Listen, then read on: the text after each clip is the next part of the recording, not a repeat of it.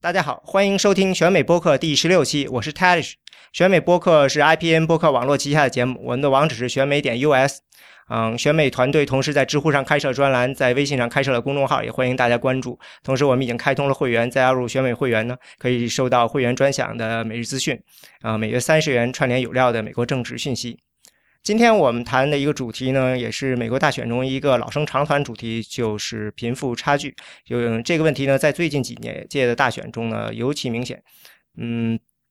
在前来上一次的大选中呢，两个候选人就在为呃如何解决这个问题争吵。这一次中呢，尤其是在民主党的 Bernie Sanders 出来以后，他特别的呃。强调了这个贫富差距的问题，所以今天我们来想来谈一谈呢。我们特别请来了在知乎上有名的数据帝陈庆老师呢，来从专业的经济学角度来帮助大家分析一下这个贫富差距的问题。嗯，陈庆老师，您自己介绍一下自己吗？呃，好，大家好，我是呃陈庆，然后现在是大学工作，然后啊在知乎上有写过一些文章。呃，对对，贫富差距问题呢，我不敢说特特特别了解吧，但是呃，文献上有些研究，数据上也比较了解啊，如此而已。谢谢大家。啊，陈静老师客气了，要的就是您的从专业的从经济学角度的分析嘛。嗯，我们觉得呃，先是从最基本的这个贫富差距是什么来说吧，因为当大家说到说嗯，感觉到有贫富差距的时候，那首先回答第一个问题就是从经济学上讲，你怎么定义？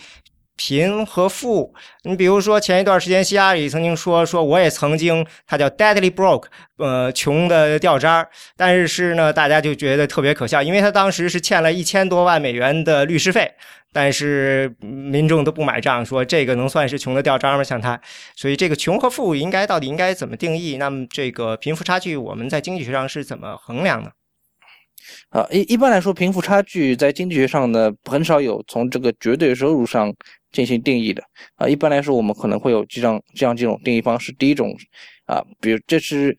呃，大家很很会会会经常听说的一种是叫金尼系数。那金尼系数呢，其实在经济学里边运用的不是特别的广泛啊。金尼系数它其实说的就是一个把把把每个人的收入累积起来，然后画一个画一个曲线，然后求这个曲线暴露的面积。那经济学上呢，一般来说不使用这个金尼系数，而是使用啊另外几个另外几种。的度量方式，其中一种就包括这个啊九十和十的呃比例，也就是说 top 啊 top 十的一个收入和啊 bottom 十的一个收入啊有一个比例，或者说是就是说收入在前百分之十的人的收入和在最呃收入最少的百分之十人的十的人的收入啊对对这是一种，然后除了这个 top 十和啊 bottom 十之外呢，还有一个。啊呃最高百分之十和中间百分之五十的一个一个比例，就是啊。最最前的十分位啊和这个中位数的一个比例，以及中位数和最低是一个十分位的一个比例，这是一个分位数上的一个比例。然后除此之外呢，还有一个呃，我们最近常常常谈到的一个东西，就是收入呃占总收入的比例。比如说是啊最高的百分之最高收入的百分之十的人，他的总收入占全社会总收入的百分之几？然后这个比例越大呢，可能会说明当前的收入。啊，这个贫富差距可能会有会有些扩大或者缩小等等，这个是这个是收入差距的一个定义。那这个收我我我当我们说到收入的时候，呃，我指的是所有可能的收入嘛？因为我看到像在呃这个 CBU 它就是美国国会的这个报告里，它就分析它就收入它分成现金收入呀，还有这个其他方面收入啊什么。另外有些收入，呃，就是就是说从应该怎么衡量？有些。嗯，可能不是每年都，呃，比如说你买了股票，你可能很多年都没卖出去，那这个算不算收入呢？啊，买了股票如果没有卖出去的话，那当然没有算收入。但是如果股票它有红利的话，它是有一个红利收入的。所以，所以我们可以谈到收入的一个构成，它是有几个部分。对于中国来说呢，我们这个收入是有这个啊劳动收入、经营收入、经营收入啊补贴收入和财产收入四种。其实美国也是类似。美国一般来说，我们的收入包括两种，一个是 labor income，就是劳动的收入；一种是啊 capital income，资本的收入。然后，然后现在我们在谈贫贫富差距的时候呢，之前啊，之前的话呢，我们在谈贫富差距的时候，常常会把这两个收入混在一起谈。但是现在的话呢，啊，越来越多的啊学者会把这两个收入分开来谈，因为这个贫富差距里边的啊劳动收入差距和资本收入差距的的一个变化趋势，其实是差别蛮大的啊。呃，但是这是收入，而不是说财产，对不对？因为我还看到有人说比例是说是按照财产来算，是这个是是的，是的，财产收入也是啊，不是财产收入，而是财产本身，它的一个它的一个差距也是也是一个最近讨论的非常热的一个内容，而且而且大家会发现这个财产的一个差距比起收入的差距大得多。啊，这个不管是在是在美国，还是在整个欧洲，还是还还是在整个世界，都是这样子。嗯。那我们嗯看到这个刚才您说的这个收入的问题，我就注意到 Saunders 在他的网站上就提到了说，最近这几年呢，这个新的收入就是新的增长的收入呢，更多的，比如说好像是百分之五十都归于了最少的，比如百分之一，好像是大概是这样，类似这样，这就是像您说的这个收入的。但是他好像强调了说，最近这个贫富差距特别明显，嗯，是不是我就有首先我有一个好奇就是，那我看到度量的时候，经常比如说是从呃十二十。世纪十九世纪末二十世纪初就开始，甚至有的可以一直推到这个美国建国时期到现在。那这个经济数据，这个都是怎么过去的经济数据和现在的是可以比拟的吗？另外就是我们呃。是不是真的从这上能看到，的确是这个贫富差距有一个明显的这样变化？从什么时候起，我们可以认为这个是他们看到的这个是很可靠的？从收入这个角度来讲呢，从从数据这个角度来讲呢，我们在二十一世纪之前的数据其实都有一些问题。这个，这个我们我们我们看到这个最最热的那本那本书的那 Piketty 啊，他其实是一个数据上的一个专家了啊，他他曾经啊专门撰写过《二十一世纪资本论》对对，就这本书啊，他的他他其实专门。对这个收入的这个数据做过一个很详细的讨论。他说过，为什么我们之前啊，在二二十一世纪之前的一些研究，在做收入差距的时候，总是有一些有一些隔靴搔痒。它其实就是因为它的收入的数据来源有问题。但是从 PKT 开始呢，我们开始有了一个新的收入的一个度量方式，就是税务收入。啊，他从这个国税局直接拿到每个人所缴纳的税务，啊，用这个税务来反推啊你的收入啊，这样子的话是一个比较准确的一个内容。啊，之前的或之前的话呢，我们在在在在看每个人收入的时候，啊，几种方法，第一种是这个调查，啊，去去派调查员调查每个人收入，但是这种方式大家可以想一想就知道。最高收入那些人，他的他他报告的收入数据肯定是有问题的，呃，他不会把自己的最高的收入完全报告出来。但是通过税务这个数据呢，我们可以把这个最高收入给报告出来。啊，然然后然后我们可以发现，呃，之前的比比如就您刚才说说的，从从美国建国开始等等的收入差距，它其实不一定会有一个非常准确的收入，而是使用了很多啊很多和收入近似的一些一些。的的的一些其他的数据来进行拟合，所以，我们我们可以说呢，从在在二十世纪之前的那些那些啊，是的那个贫富差距的一些度量衡，其实啊，它都有它都是一个近似的一个值，而不是一个完全真实的值。但是，但是我们可以我们可以这样认为，就是它们的变动趋势还是能够部分的反映美国的一个真实情况的。但如果是要说一个准确值的话呢，还是要从二十世纪开始，因为二十世纪开始就有一个准比较准确的一个税务收入了。这其实对国税局各个税的报，好像是从一九一五年还是一七年开始的。对 p i k e t t y 他们的一个数据，其实从零零呃一九零零年开始的，不管是欧洲还是从美国，都是从一九零零年开始。所以从这一点上可以可以看出来，这个税务税务的这个收入。再来来度量反推收入呢？啊，它不仅是在这个准确性上更高一点，而且是在历史上也可以更长一点。比起这个调查收入来说呢，啊，调查收入一般来说只能只能只能涵盖一小段的时间，但是啊，税务收入可以一直往前推到一九零零年这样子。那从这个数据这么往倒推看，就应该能看出来，好像是说美国的这个贫富差距，如果说按照最。顶的百分之十，他们的收入占全部收入比，我们能看到它似乎有一个这个，嗯，相当高，在这个二零年代，然后呢，随着这个到世纪中叶的时候呢，就下线，但是呢，到七十年代末的时候又开始迅速上升，就是富人他的收入所占的比例呢明显升高，这个就是很多人所说的这个。贫富差距增大，是不是这个意思？对，是这个意思。而且这里边有一个很讽刺的现象，就是，呃，不不知道大家有没有听到过库兹涅茨曲线这个东西？库兹涅茨曲线，啊，他说的是，他他一开始说的是一个收入差距。他说什么意思呢？他说，啊，当一个国家从不发达变得发达的时候呢，它的收入差距先会先扩大，然后当这个国家从发达变得更加发达的时候呢，这个国家的收入差距会变小。所以我们说啊，库兹列斯就说这个收入差距啊，它是一个倒 U 型的曲线，它随着国家的一个发展，它会先上升后下降。但但是现实上我们看到的一个收入差距确实是一个正 U 型的曲线，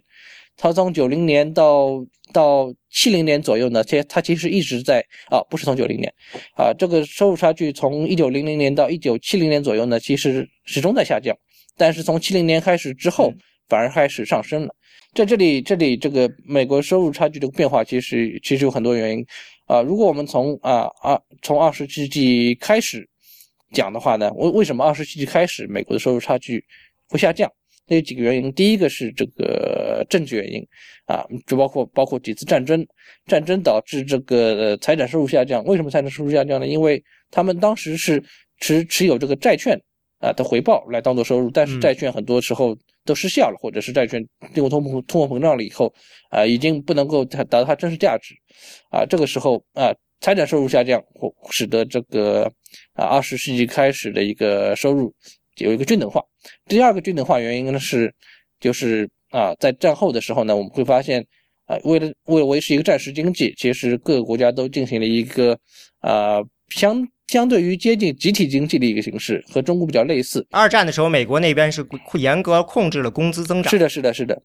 呃，而且在在这种形势下呢，其实每个人的收入它是被人为的均等化了。那么这第二个原因也会导致这个呃收入啊收入的一个差距下降。那么第三个原因就是经济危机。啊，经济危机也是会导致一个收入下降的一个很重要的原因。但是也很有趣的就是，近年来的经济危机呢，却并没有导致最高收入的人的收入下降。啊，我们可以从这个数据上看到，二九年的那次经济危机，它会使得，啊，呃，如果我们从一个比例上来看的话，啊，二九年之前呢，美国的最高收入最高百分之一的人的收入，他的收入是平均收入的三百倍左右。但是在危机发生之后呢？这个收入就下降到了平均收入的一百五十倍，但是我们会发现，在近年来经济危机出现之后啊，美国的最高收入的人在经济危机之后，相对于普通人的收入，它并没有下降，反而还上升了。啊，这然后经济危机是一个导致二十世纪初叶啊哈贫富差距下降的一个原因啊，另外一个还有一个重要的原因就是这个渐进税，渐随着这个收入升高。啊，税率越来越高，然后这个税呢会导致这个贫富差距下降，啊，然后，然后，然后，而且是成也萧和败也萧何，我们可以看到，啊，二十世纪的上半叶，鉴定税越来越上升，啊，这个收入差距越来越下降，但是二十世纪，啊，下半叶，鉴定税下降之后呢，我们会发现这个收入差距又开始上升了。对，我记得，呃，桑德斯在前几天曾经做过一个，呃，关于他说要澄清自己是叫做呃社会呃社会主义概念是什么，他就是说我的我比起艾森豪威尔要差多了，艾森豪威尔的这个渐进税最高的税率达到百分之九十以上。对，是的，是的，我再怎么着也不会回到那么高了，嗯。对，一直这个渐进税率其实一路下降，在里根时候下降到最低，然后到小布什时候不得不，呃老布什时候又不得不升高了一些，还因此而丢掉了总统，让让布克林顿上台嘛。对，渐进税其实是一个很有趣的话题，特别是最高收入的渐进税，大家应该听到过，就是前几年的时候，法国它的最高税率是达到百分之七十五，其实现在还是百分之七十五，是吗？我我这里我不太清楚。呃，这个我不太了解了。呃，百分之七十五，然后很多人其实都在说这个鉴定税太高了，会造成很多呃富人不愿意工作的现象，然后让让大家可能很多很多这样说的人可能已经忘记了之前的鉴定税其实还是更高的。但是但是有一个很有趣的现象就是，虽然是从大家从直观的感觉上讲啊，这个鉴定税升高会对经济造成一些危害，但是呢，从一些最新的研究上来讲，这个鉴定税的升高。它的它的危害其实是有限，而且它确实能够减少贫富差距。我们我们怎么来怎么来讲这个东西？第一，第一个，嗯呃啊，首从这个鉴定税，因为因为我们现在的一个研究发现，这个鉴定税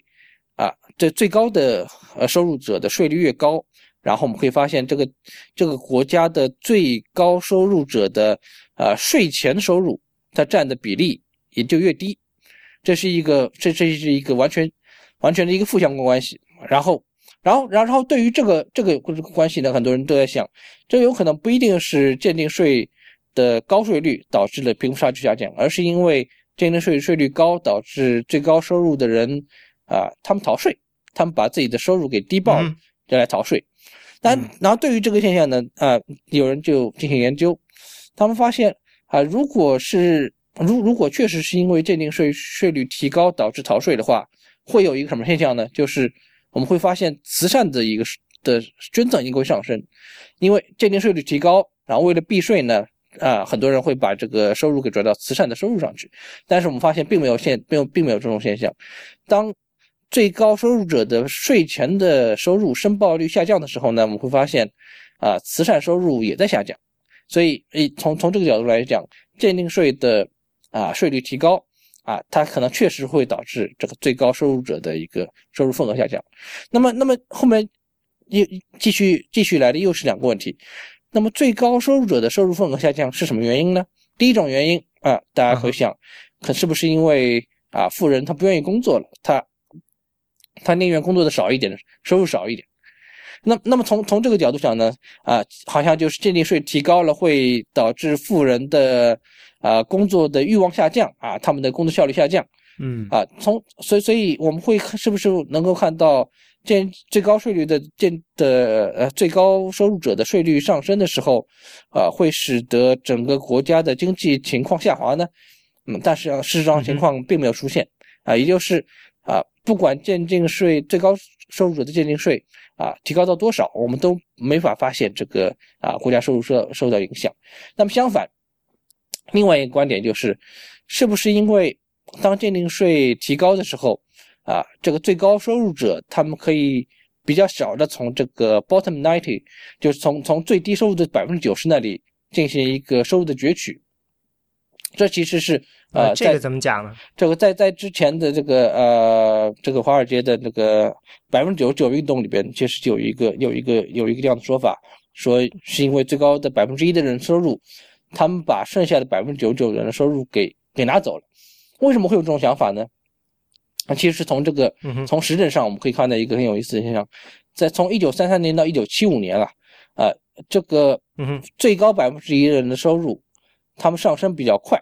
啊，上不不不说反了，从一九三三年到一九七五年啊，最高百分之一的人的收入，他们收入上升比较慢，呃，同时呢，那些百分之九十九最低收入的人呢，他们的收入。上升就比较快，那在一九七五年之后，随着这个最高百分之一的人收入它上升变快了，嗯，那这然后我们会发现，同时那剩下百分之九十九人的收入的上升就变慢了，所所以所以从这个角度上讲呢，好像最高收入啊，我们当我们控制了最高收入的上升的时候啊，我们可以同时会发现啊，最低收入。的上升速度也会同时变快，所以，所以，所以，所以，啊，我们可以重新理一下这个逻辑，也就是啊，这个最高的鉴定税它上升，它它导致这个最高收入者的份额下降，并不是因为逃税，而且我们会发现，这也并不是因为最高收入者的一个。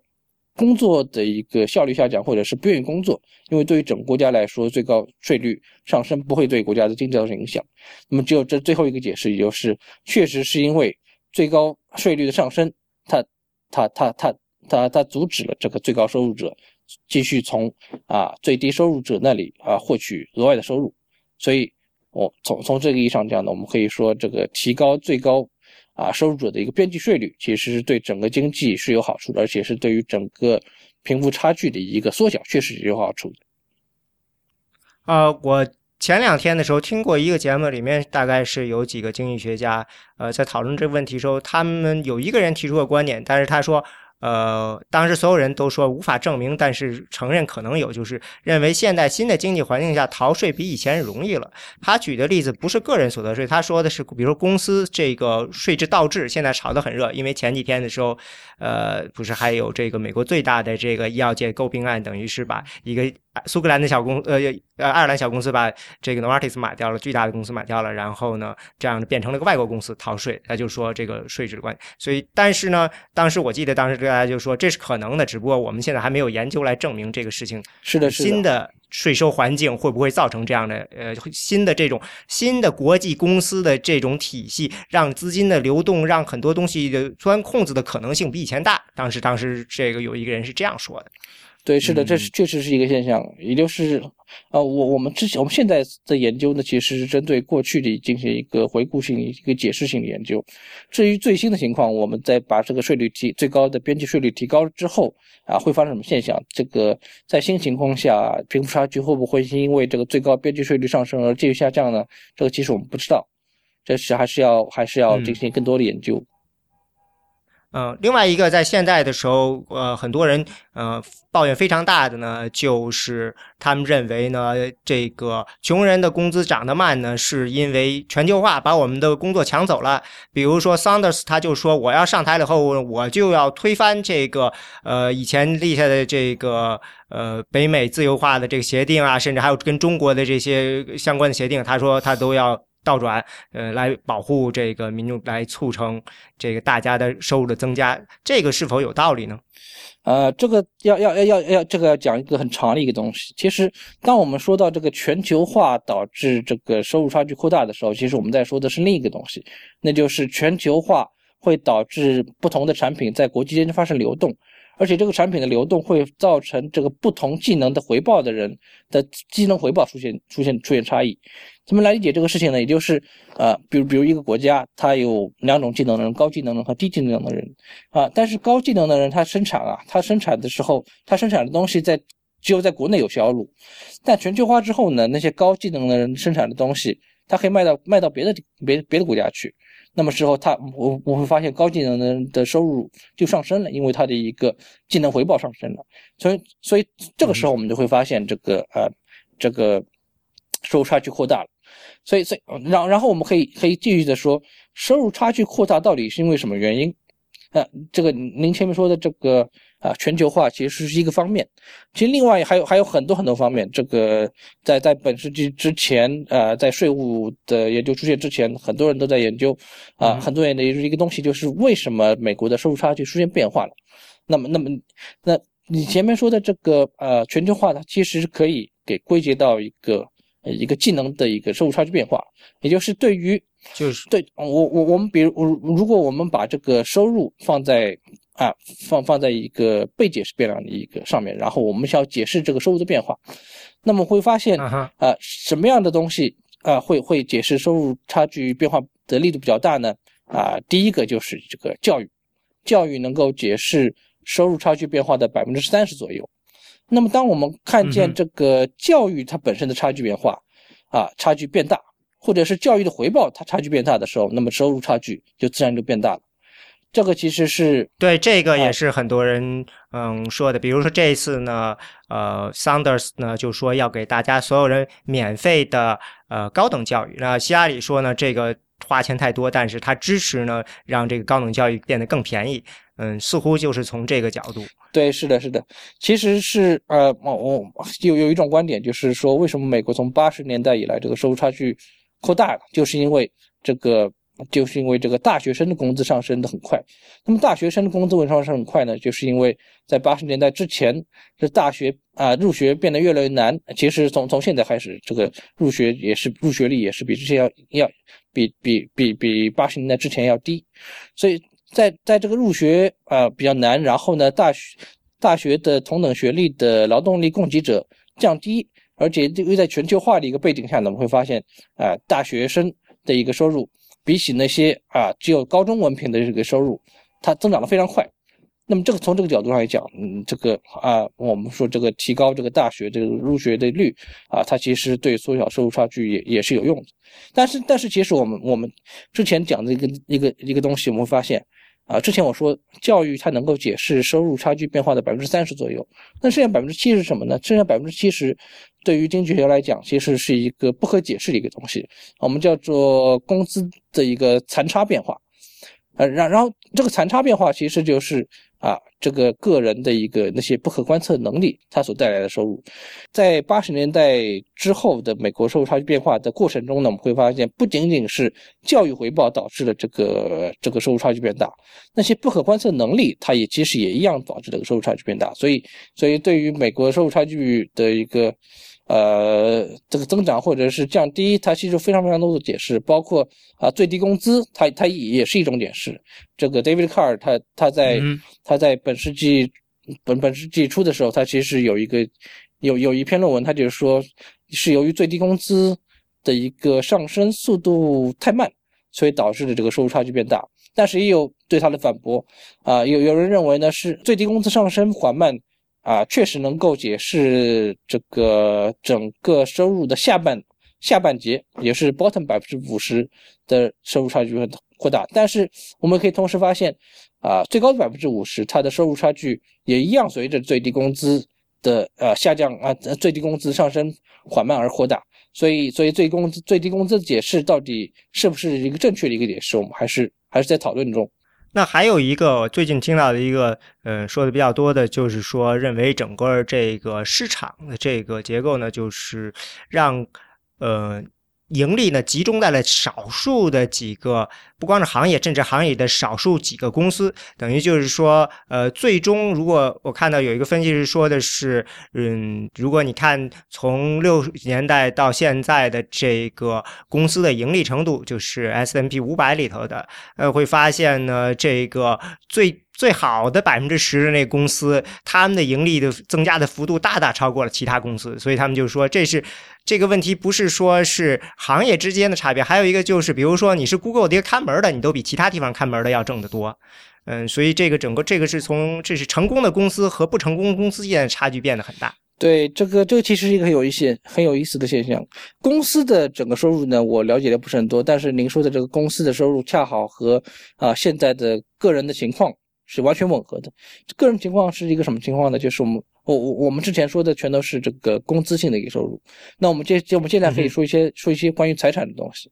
啊，这个关于财产的一个收入，其实也是最近刚刚开始研究，从这个从这个税务的收入税务差距，从税务的收入反推财产，或者是从各种来源的呃收集数据，然后嗯我们现在有一些研究，我们会发现，呃，在美国啊，这个最。这个对就就财产的集中度来说，啊，财产拥有量最高的百分之一的人，啊，他的集中的速度，比起这个财产拥有量最高百分之十的人更快。这说明什么呢？这说明财产拥有量在百分之一到百分之十之间的那些人，他的整个集中度是在下降的。那么我现在说的是百分之一，那我们又嗯，再再再往里面，你就可以发现那些财产。呃，财产拥有量在百分之一的人，它上升主要来自哪里呢？其实主要来自那些啊，财产拥有量在前百分之零点一的人。所以，那也就是说，在那些财产收入的集中度在呃前百分之零点一到百分之一之间的人，他整个集中度是没有变的。然后，然后，然后前面说的两个，一个是从一到十是在下降的，从零零啊，然后从零点一到一呢，它是不变的。那谁在上升呢？就是 top 零点一。以及 top 零点零一，我们会发现，从在过去三十年以来，这个 top 零点零一的这个收入的财产的集中度啊，上升了整整四倍，从这个百分之三左右上升到百分之十二。然后同时我们会发现，啊，随着这个最高的财产集中度的人，他的财产集中度迅速扩张啊，那个 bottom 九十的人，他的一个财产其实是在。集中度是是有所下降的，这个虽然啊不能完全解释公司的这个这个情况，但是确实是公司吻合的，这有一个马太效应在里边。最高收入的人和最高财产的人，他们的收入越来越多，财产越来越多，但是 bottom 的人呢，他们的不管是从收入来讲还是财产来讲，都是有下降的一个趋势。嗯。哦，刚才的那个关于教育的那个问题，呃，嗯，我想先补充一下，就是可能，呃，关于为什么说大学生美国大学生生产跟不上了，这个呢，我如果我们注意到美国高等教育的发展的话，它其实在美国战后呢有一个巨大的发展，因为当时有一个 GI Bill，就是给退伍军人上大学的，所以美国的公立大学的发展在战后呢有一个非常大的一个膨胀，在五零年代、六零年代，对对，但是呢。可能膨胀的太快了，所以到七零年代陷入了停滞，大家不愿意再往公立学校里贴贴钱了，所以这个过程好像，比如说以这个加州公立学校体系这个 U C 系统吧，基本上呃就在过去几十年里就没有出现过新的分校了。在那个呃，因为他们在六零年代有个很雄心勃勃的扩招的计划，但是到这之后就是说进入停滞。现在呢，公立学校的大家反而就是不不是显得那么功利了，因为你要交的学费实际上越来越高了。这个呢，也有人说这是有一个问题在那里头啊。还有一个问题，我挺想说，就是想问一下，最近是因为这是在这个 Fed 吧，美联储的三番他们发了一个报告，报告里头呢写一个大概是生产率增加的比例的这个，就是说。大概是因为我们都知道，美国在这个八零年代时候呢，生产率呢有一个明显的下降，然后到九零年代又恢复了，恢复到正常的，大家传统上印象百分之三。但是它就显示呢，说最近在这个呃本世纪，尤其是在这个呃消最近的这次经济危机之后呢，这生产率一直都没有恢复。虽然经济显得恢复了，生产率没一直没恢复。当时嗯。在这个报告里头呢，一个暗示就是说呢，似乎现在就是技术这个迅速的进步，并没有带来生产率的增加，生没有带来生产的增加的结果呢，就是工资的增长速度没有起来，没有增长起来，所以大家没有感觉到说这个经济恢复给我带来了实在的好处。呃，前两天我还听到这个 Lawrence Summers 他在我 Peterson Institute 他做了一个报告，就在讲这件事，但是讲了半天，他其实也是说这就是我的观察，我也不知道这发生了什么，我觉就是。嗯，他说的很技术，我也不是特别听懂，但是感觉就是他没有想到一个特别决定这个为什么会发生这件事情的情况，因为。从逻辑上，很多地方似乎是这个反传统的，就是他们不就是为什么现在明显的我们能感觉到就是技术进步，呃，很明显，为什么似乎这个呃好像没有反映在好像生产力的增加和最后的这个工资的增加上面？嗯，难道是说这个他的一个意思就是我们可能测量的方式、量度方式上出现了问题？呃，这这个问题我我其实不是不是特别了解的，但是但是我可以简单说几句，就是，呃，这个和和和和这个美国它最近的，呃，这个 jobless growth 其实是是有有一些有一些接近的。所所谓 jobless growth 就是对，就是它的整个就业量没有上升，呃，但是经济在恢复，然后呢，就业量没有上升，呃，同时它没有造成这个失业率上升的一个原因呢，就是，呃。整个劳动力市场的一个就业意愿下降了，所以导致啊，虽然就业人数没有上升，但是失业率竟然也没有下降啊，失业率却却同时也没有上升，而且整个整个经济确实还却还在恢复。当然，这里面有很多很多背后原因，包括这个美国的制造业等等，但是我没有特别了解过这到底是为什么。嗯，这个说明这个问题本身特别复杂。对对，是的啊。还有一个推测，这个我不太清楚是不是了解，就是有些人，呃，我看到 Lawrence Cars 说，他认为这个，呃，工会在过去半个世纪内这个开始弱势，他认为这个也会对，呃，这个工资的增长呢造成影响，呃。关于工工这工会这个研究应该是怎么啊？工工会的研究啊，我我我说说说说实话，在这个呃，在整个的劳收入差距的这个这系列文献里面，关于工会的研究不是特别多。呃，大家大家没有没有觉得它是一个非常重要的一个呃非常重要一个影响啊？是啊，因为在这次大选中呢，呃，Sanders 明显提出来说，我们要这个支持加强工会。那希拉里呢也在说呢，说这个工会共同这个争取工资的这谈判的这个权利呢，我们还是要支持的。但是希拉里呢总是比桑德斯要弱一些了。桑德斯说的会非常非常的呃直接，就是我们需要更强的工会来保护自己。嗯，所以呢，嗯，这个这个。当然是他们，因为我看不到有这个具体的，就像您说的似的，在经济学上有没有人支持他们这种说法？那还是说这是就是说，或者说也可以认为这是一种拉票的行为？因为工会向来是民主党的大票仓，所以你不管这个东西它到底从理论上是不是有支持，我至少从竞选的角度还是一个很有意义的口号来。呃，经济学家在工会对工会这个这个问题呢，他其实感觉。感觉比较复杂，因为经济学家他在讨论一个问题的时候，他是有一个基准。那基准一般来说是什么呢？是整个经济的一个生产效率，也就是这个全要素生产率这样的东西。工会这个东西呢，到底能不能够增加全要素生产率？到底能不能够使得整个经济变得更有效率？这是一个这是一个值得怀疑的问题。所以你可以从我们之前的一些讲这个收入差距的影响、收入差距原因等等，我们在讲的都是什么？讲的是这个教育回报。讲的是整个人口劳动力的构成，讲的是啊讲讲的是这个全球化造成的一个资源流动的影响。嗯，这些这些影响其实不管是不管是好还是坏啊，以及之前我还讲的就是啊这个最高边际税率的上升会不会使得整个国家的一个经济下滑？所以我们在讨论这个收入差距的时候啊，其实关键点是在于对于整个国家来说。这个经济到底有没有受到影响？而对于工会来说呢？呃，其其实很多人都会觉得，这个工会它却对于经济，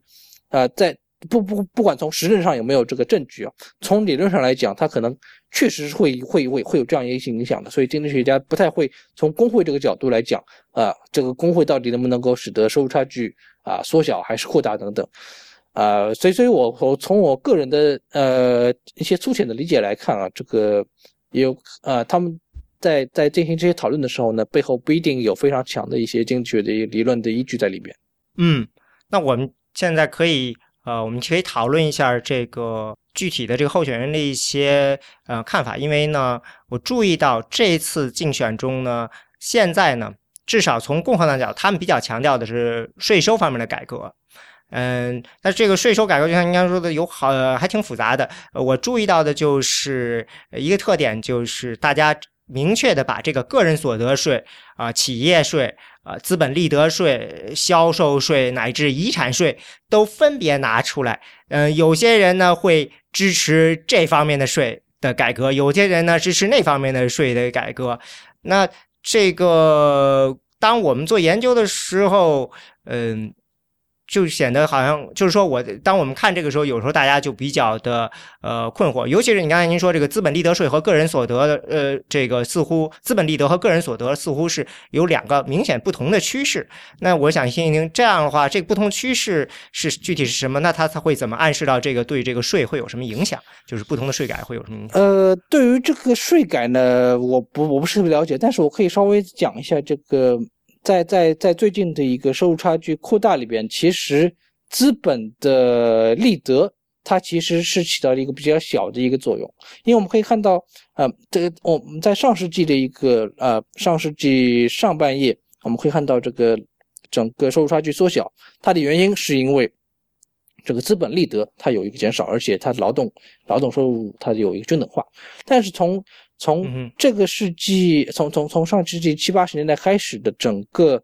呃，收入差距的扩大呢，它的原因则不是因为资本利得的上升，而是因为劳动收入差距扩大。所以，这这是这是一我们之前为什么一直在讨论这个工资收入差距的一个原因。我们可以发现，这个对于最高收入的那些人来说啊，比如比如比如西班牙，西班牙的前百分之一的人的收入，他的。它的资本收入呢，在上个世纪八十年代可能会占到百分之四十左右，但是在在现在，这个资本的收入占他们的总收入只有百分之二十了。所以，所以从我我不我不知道这个税制改革具体情况怎么样，但是但是我我想这个啊资本的收入的上升啊资资本收入的占比的一个下降，它其实在里边也会起到一些也会也会起到一些作用。对，因为我看到的是，呃，有个统计说的是，美国最富的人他们的呃主要收入呢，现在越来越多的是来自资本利得，而不是他们的工资啊这样。哦，我我说我说说反了，说反了，是那个最高这个最，他们其实更越来越多来自这个这个工资，特别是最 top 的人来说，他们的工资的一个差距其实是起到了主要作用，但是而不是一个资，而不是这个资本的这个差距。呃，您刚才您说的是这个工资的差距，呃，决定了他大家的贫富差距的不同，而不是资本利得的差距。是的，是的，是的，是的。嗯，Rubio 这样的候选人，他强调的是呢，资本利得呢，嗯，我们就对他少抽税，甚至他就直接说的是零抽税。嗯，他认为这样会鼓励这个富人呢继续投资。呃，但是呢，嗯，另外一篇有些人呢就说呢，这个他这个做法呢实际上是便宜了富人了，因为等于是让富人逃掉了很多的税嘛。所以这是一个啊，那长现在长期听到。所以，所以从从这个前面这个说法来看呢，这个他他的这个建议，呃，其实也有一定道理，因为确实这个现在的资本利得的整个占比是在下降的。他如果是对于资本利得进行零征税，而对于这个整个劳动的收入进行一个征税的话呢，他对不不不管这个对于经济效率结果怎么样，但他对于整个收入差距的这个。影响肯定会会会将它缩小，因为它确实是达到了痛点啊，它确实是在对于这个劳动收入进行征税，而造成这一波这个这这一波收入差距扩大的一个最重要原因，就是因为劳动收入的呃差差别进行增大了。那另外一个特别强的就是明显的趋势是，就是似乎这个共和党那边呢，他们更希望的是呢，把这个税收呢，嗯，把向这个从个人所得税向销售税去转，就等于是我花多少钱我才交多少税，不花钱不收税，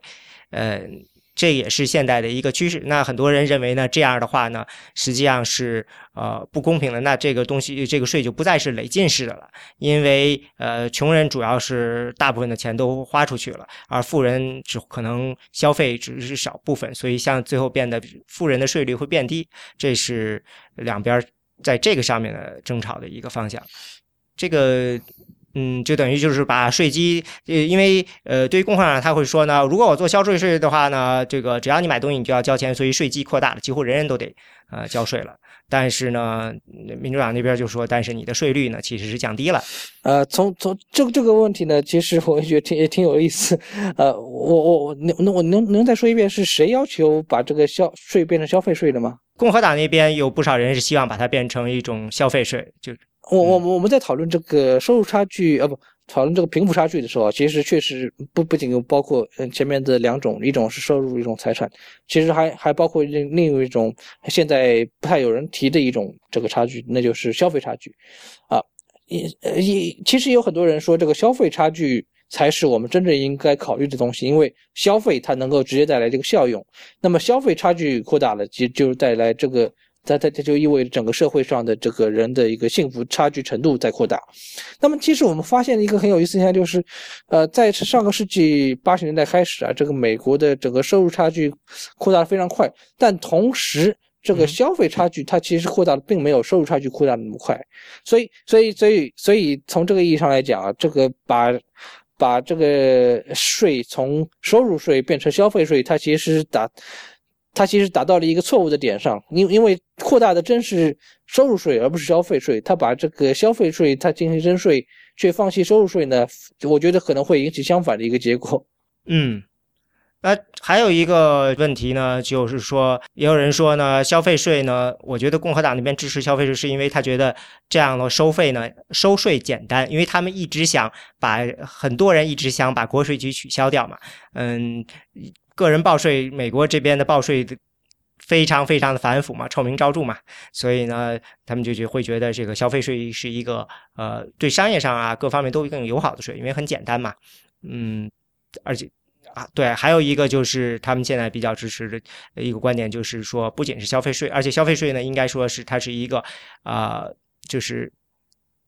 你不可能是对不同的人消费税是不一样的，所以大家都是同样税率，所以这里就涉及到一个这个收税呢，嗯，到底怎么叫公平的问题？就像嗯我们刚才说说，如果说用累进的税制的话，能够减小贫富差距，那这样。就是公平的，还是说人人都是一样税率才是公平的？这个“公平”这个词是不是是一个纯粹的呃政治上的观点，还是说你们觉得经济上也有一个方法去衡量这个叫公平的税收结构或者说税制？呃，这个这个其实很有意思的问题，我我其实最近也在在研究，但是但但说实话，我我并没有特别系统的观点在这个上面。嗯，没问题。回到一个很基本的问题，就是我就想问的，就是说，呃，关于贫富差距，我们研究这么多了，但是这个学术上的东西，学术上的东西应用到的政策上，嗯，这个之间是有一个很大的跳步吗？就是因为如果大家都知道贫富差距是怎么回事了，那就解决起来岂不很直接？那中间这个最大的问题就是，是我们知道其实还是太少，还是说因为现实变化太快，我们不知道是不是这样做是正确的？呃。我我我我我想举一个例子来来说这个东西，就是从这个学术到到政策上啊，有有有有有什么样一个联系？其实大家可以，嗯，大家可能会听到过，之前在美国有一个 Moving to Opportunity 的一个的一个一第一个一个工程，也就是啊，尝试把这个人啊随机的给搬到好的社区去，然后看他未来的一个情况如何？这就是一个从学术到一个政策的一个反应。然后，这呃，在收入差距这个这个问题上来说呢，等一下我需要跟大家介讲一下这个，这个 Moving to Opportunity 是基于之前有一个呃叫做 Galtrix Project，这是一个。在社会学上很罕见的一个对比实验，他把这个呃穷人区的穷人，他们随机的分成两波，然后一波人呢，让他们呢选择在比如说就近的选择找了一个呃其他地方去，把他从贫民区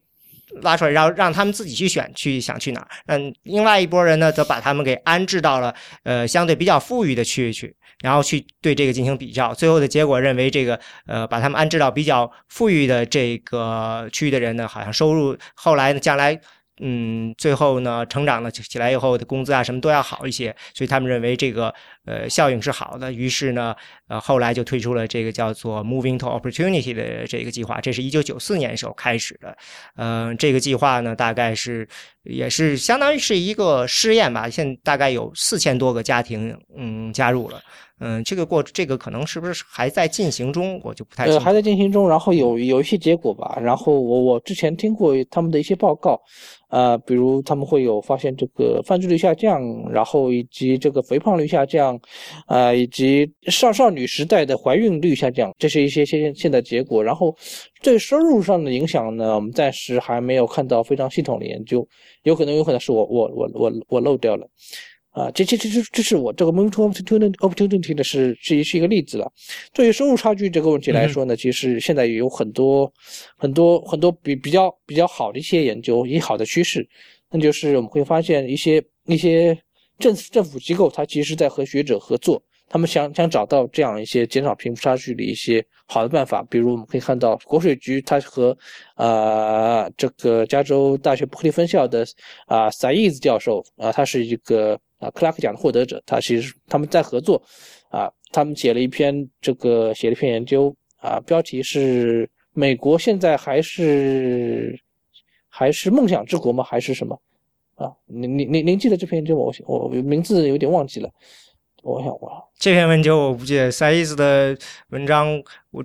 对啊记得不太清楚。哦，我想我看到了，就是美美国还是这个机会之国嘛，因为我们就是说。说美美国它是一个机会之国，它它机会之国的一个一个意思就是啊，这个社会流动性它会比较大啊，一个穷人他在未来有可能会有一个比较高的几率变成一个富人，然然后然后然后国税局就。就把自己的这个非常宝贵的一个税收的一个数据和萨和萨伊兹进行了共享，然后他来进行了一个很很大很大很大规模的一个研究，他他他研究在什么样的地区啊，什么样的政策会使得啊该地区的呃穷困小孩会有一个比较高的几率变成一个富人啊，他们他们也发现了很多啊比较有意思的结果，比如种族隔离会造成这个会造成这个流动性下降，黑人的穷困的小孩变成一个富人的。概率会下降，而且很有意思的现象就是在种族隔离比较高的地区啊，啊，白人的小孩的这个流动流动性也会下降，也就是也就是在在从这个意义上讲啊，种族隔离是会会会增大这个贫富差距，会维持贫富差距的。呃，然后然后还还有还有还有很多其他的研究，包括啊，他还他发现一个很重要的原因是很很重要的会影响收入差距的原因是，嗯，家庭的一个结构。当一个地区的一个家庭，啊，单亲的家庭上升的时候呢，他们会发现这个这个地区的一个整整个整个流动性也会下降，啊，以及这个基础教育 K 十二 K 十二的一个标准分数，他们也会使得啊这个收入差距啊和贫富差距以及这个流动性会有影响啊。当一个差一个地区的一个 K 十二分数上升的时候呢，我们会发现它这个地区的小孩。以后变成富人的概率会变大啊！其实这这这只是一个一个例子，就是关于这个从从这个啊国家到政策啊和学者如何结合在一起，然后如何进行一些比较好的研究啊，给我们提供一些啊可能一些参考依据等等。嗯，对，因为嗯最近的时候，就像我们说应该说的这个增加阶层流动性，呃，这个 Raj Chetty 他。嗯，就被这个，这是一个挺有名的一个呃经济学家，他就希拉里的团队和 Jeb Bush 的团队呢，都邀请过去呢，请他做报告，来探讨一下他对于这个打通增加阶层流动性的方法。嗯对对，所以是一个很重要的，就是不不不仅是一个静态的一个收入差距，静态的收入差距是我前面说的啊，比如在这一年里边最富的人啊的收入占了全社会百分之多少，更重要的是一个动态的一个收入差距，也就是你现在是一个穷人，但是你以后有可能，呃，是不是是有多少可能会变成一个富人呢？啊，或者是。或或或或或者是你现在是一个富人，你以后会不会永远是一个富人等等，这其实是在长期来看是一个更重要的一个更重要的一个方面。我觉得大家很多人担心的呢，并不是说我现在是个穷人，尤其是像年轻人，他们机会还有，他们担心的是自己向上的机会正在慢慢的消失，这个是让整个社会产生一种很强的焦虑感的一种。呃，促进就是，呃，尤其是最近这个经济危机，会让很多年轻人，嗯，我看在民调里呢，他们会觉得说，我们成功的机会比父亲、父母一辈呢要小，这至少这是从心理上的一种感觉。啊，这个也其实也是在在研究中的一个非常非常热门的一个话题，因为因为对于这个社这个社会流动性啊，然后大家的研究的一个手段也不一样，一种比较比较。比比比较粗浅的研究手段就是看你父父母的收入的百分位，就是看你父母的收入在当时的时候呢是在社会的百分之几，啊，然后再看你小孩在几十年之后的收入会占这个社会百分之几，然后会会有一个结果，我们我们会发现父母的收入的百分位对于小孩的收入百分位呢会有差不多百分之三十的影响，啊，也就是。如果你的父母，这跟教育差不多，呃，这是这其实是两两两个百分之三十，这个百分之三十呢？对，我知道，呃，对对，其实是差不多的，差不多的一个意思。也就是说，父母的这个百分位上升，啊，一个百分一个百分点的话，你子女的一个收入会上升零点三百分点，平均来说。啊，然后，然后，但当然，这个这个系数啊，它其实是一个变动非常大的系数。因因为很多人都在研究这个问题，他们不管是用这个国税局的一个数据，还是用啊调调研的一个数据，还是用各种各样的数据，其实啊，我们会发现它这个收入流动性的这个系数啊，从零点二到零点七啊，各个都有。它它它现在还不是一个非常稳定的一个系数啊，没有一个特别特别好的一个结果。刚才您提到的这个，像比如说阶层流动性，因为这个大家呢有点像是就是等于是被呃种族之间等于是被隔离开了，嗯，在很多城市呢，现在实质上呢已经形成了这种特征。最明显的呢就是这个像。嗯，底特律和圣路易斯，就是像底特律，我们是知道是因为呃汽车城衰败了。这里头呢，这个城市呢有百分之的白人，百分之四十二的白人呢，他们生活在几乎全是白人的社区里头。呃，圣路易斯呢更高，有百分之五十五的这个白人生活在只是纯白人的这种社区里头。对对，这这个我前面说的一个东西，正是正是表达这个意思，就是呃种种族隔离，它它不是一个个人层面上。呃的一个影响结果，也就是种族隔离，它会降低社会流动性，但是这个社会流动性呢，并不会，呃，并不是在个人层面上它会有影响，而是它会影响整个社区的一个社会流动性。所以，当我们发现这个一个社区有种族隔离的时候呢，它不仅这个社区的黑人会会会发现它更难到上层，这个社区的白人也是更难到上层的。还有一个很有意思的是，我刚看最近看到的一个呃情况，嗯，他是说的是他研究了二零零八年这个经济危机到现在的这个呃受教育不程度不同的人他们恢复的情况，但是他分了种族，结果他发现呢，说白人和亚裔呢，如果受过大学教育呢，他们现在的收入呢都恢复了，而且呢比以前要高了。但是呢，黑人和呃拉美裔的呢，就是非裔和拉美裔的，他们呢，嗯，所以就算是受过大学教育，嗯，他们现在的收入还是明显的比二零零八年少，就说明他就算是有了大学教育，还不够给他们一个足够的保护伞，他们嗯，在这个危机中呢，就是受到了挫折更大，说明这个就像您说的，在教育之外还有其他的因素造成了这个影响。呃，这个这个这个这个研究我不是特别了解，我我我。是这他他是谁？啊，这个是只是这是一个统计啊。这个我看到好像是 Brookings 我看到的这个统计啊。我我我我之前之前没有没有特别关注到这这这篇研究啊。这也是我最近看到，就是觉得啊挺有意思的。他只是说，嗯呃，当然是这个这不是一个那种严格意义上研究，他就是说，你看呃看起来这个纯教育并不是一个简单的一个所谓的保护网，就能够让你。怎怎么样？现在看起来种族还是有更复杂的因素在那里。对，是的，是的，是的。